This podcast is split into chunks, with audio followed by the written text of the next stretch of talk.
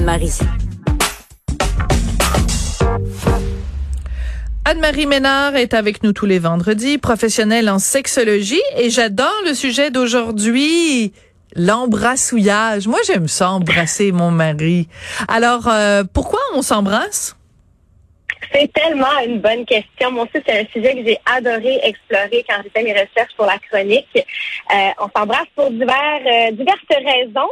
Et ça suscite l'intérêt des scientifiques au point qu'il y a une discipline qui a été appelée la philématologie pour étudier le baiser en détail. Et je vais vous donner des détails euh, langoureux aujourd'hui sur le sujet.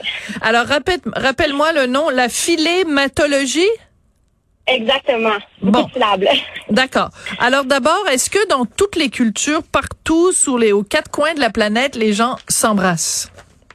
Bon, ben écoute, c'est sûr qu'il y a plusieurs types de baisers. Hein. Il y a des baisers amoureux, langoureux, érotiques, affectueux d'un parent à son enfant. On a aussi les baisers sociaux, comme les Français qui font la bise. Et je pense que c'est important de mentionner que, euh, selon la plupart des spécialistes, le baiser est un phénomène à la fois naturel, mais aussi et surtout culturel. D'accord. Donc, on semble... Oui. Oui, non, c'est ça. Donc, quand tu dis euh, culturel, c'est que, euh, ben moi, j'avais toujours entendu quand on était petit, on disait ça, un petit baiser d'esquimau là. Mais évidemment, aujourd'hui, on dirait pas esquimau. Mais euh, je pense que dans le Grand Nord, on s'embrasse avec le nez. Est-ce que c'est possible? C'est c'est pas dans toutes les cultures qu'on s'embrasse avec la bouche? C'est pas dans toutes les cultures qu'on s'embrasse carrément, tout Ah simplement. Donc, il y a une étude qui a été faite, qui a été publiée en 2015 dans The American Anthropologist. Et cette étude-là a examiné si le baiser, justement, était une pratique universelle. Et contrairement à certaines idées qu'on peut avoir, parce que c'est tellement rendu quelque chose de normalisé dans notre société, euh, qu'ils se sont rendus compte que le baiser sexuel, et non pas les baisers familiaux, est présent dans une minorité de cultures. Donc, on parle de 40, oui, donc 46% sur les 168 cultures étudiées s'embrassaient dans un contexte sexuel et amoureux.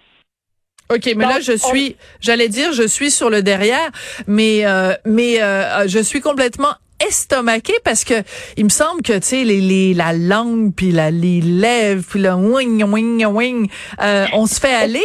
Donc mais euh, excuse-moi de poser la question mais donc des relations sexuelles où on s'embrasse pas?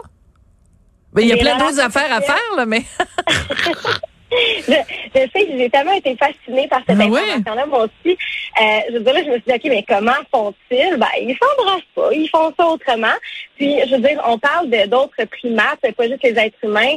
Euh, eux autres aussi ont des rapports sexuels et, euh, à la base, notre instinct, c'est l'instinct de survie, c'est l'instinct de reproduction. Donc, on y va plus dans le côté pratique que dans le côté émotionnel, si on veut.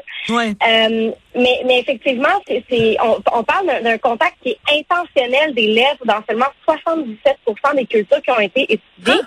Et apparemment que euh, ça aussi c'est intéressant, c'est que ça semble être plus fréquent dans des sociétés qui sont plus complexes, où il y a de l'agriculture, puis il y a, il y a tout un système mis, mis en place. Euh, il n'y a pas plus d'informations sur le sujet, là, ça n'a pas été détaillé davantage, mais euh, c'est ce que les études nous relèvent pour le moment. Bon, ben écoute, alors euh, c'est c'est fascinant. Écoute, je vais me coucher euh, euh, beaucoup plus renseigné ce soir, mais extrêmement intriguée parce que euh, ben mon mari, moi j'aime ça l'embrasser, puis j'ai vraiment de la difficulté à imaginer. Euh, ce serait vraiment très bizarre de de, de en tout cas de, de pratiquer euh, du jogging horizontal sans euh, avoir des petits bisous qui rentrent dans dans l'équation. Euh, Est-ce que ça a toujours été comme ça à travers l'histoire? C'est-à-dire, est-ce que le fait de s'embrasser, ça a évolué au cours des siècles? Donc, c'est ça, certain que ça a évolué. Euh, bon, euh, les, les philématologues ont étudié euh, l'histoire du baiser et ça remonterait environ à 1500 avant Jésus-Christ en Inde. Mais à ce moment-là, ça impliquait davantage un acte de reniflement de la bouche de l'autre. Ah, oh, gurk! Donc, oui, c'était pas, ça, c'était pas, pas les dents, là. Non, c'est ça. Donc c'est on, on venait renifler voir si l'autre avait bonne haleine si, ou s'il avait mis euh, s'il avait besoin d'un petit chlorette. ça- oui, puis en fait, il y aurait aussi l'hypothèse que ça pourrait euh, provenir du, du fait que les mamans prémâchaient la nourriture pour leur bébé. Donc, on a toujours été euh, très curieux avec notre bouche. Les enfants vont tout mettre dans leur bouche. Il faut constamment les surveiller. Donc, c'est certain que c'est une partie de notre corps qui euh, nous révèle beaucoup d'informations sur la découverte des, objets ou des êtres humains ou des choses qui nous entourent. Donc, ça viendrait de là. Mais vraiment, le, contact des lèvres, puis on peut même remonter à, toute l'histoire de, la transmission de, du virus de l'herpès également. Hein. Euh, donc, ça va pas si longtemps que ça. Ouais, c'est ça.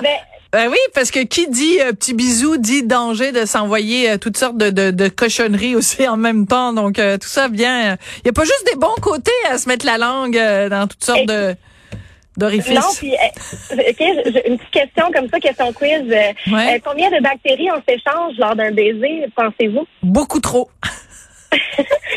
80 millions. Ah, c'est dégueulasse c'est à y repenser, je pense. ah, ben finalement, je pense que j'aime mieux les cultures où les gens s'embrassent pas. Euh, les euh, les il y a différents types de baisers parce que moi j'arrête pas de parler des bisous avec la langue mais on peut aussi s'embrasser juste avec les lèvres sans sans que la langue euh, soit soit impliquée non?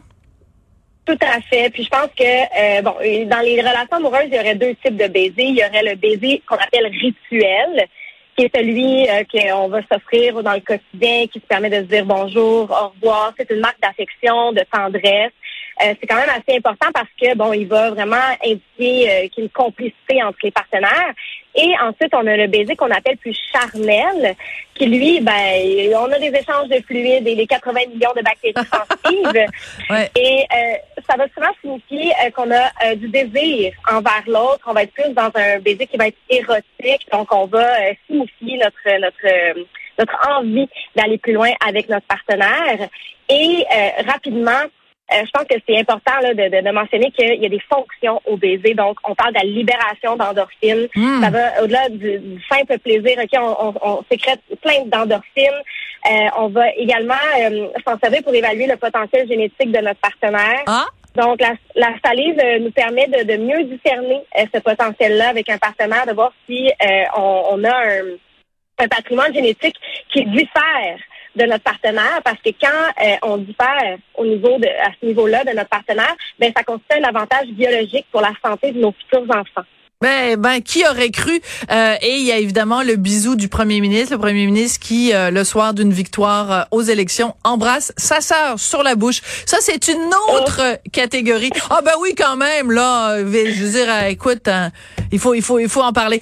merci beaucoup, le petit clin d'œil qui tue à la fin. Merci beaucoup, Anne-Marie. Ça a été une super belle année. Très hâte de vous retrouver en 2024. Merci de vos précieux conseils et informations. J'aimerais remercier tout le monde à Cube. Je vais en nommer euh, quelques-uns. Ben, Aujourd'hui, évidemment, Tristan Brunet-Dupont à la réalisation, la mise en onde, Audrey Robitaille, euh, Marianne Bessette à la recherche. Mais tout le monde, ça va de Florence à André Sylvain qui a fait un boulot extraordinaire cette année. Tout le monde, euh, les, les, les, patrons, les collègues, je vous embrasse. Merci beaucoup et merci pour cette belle année.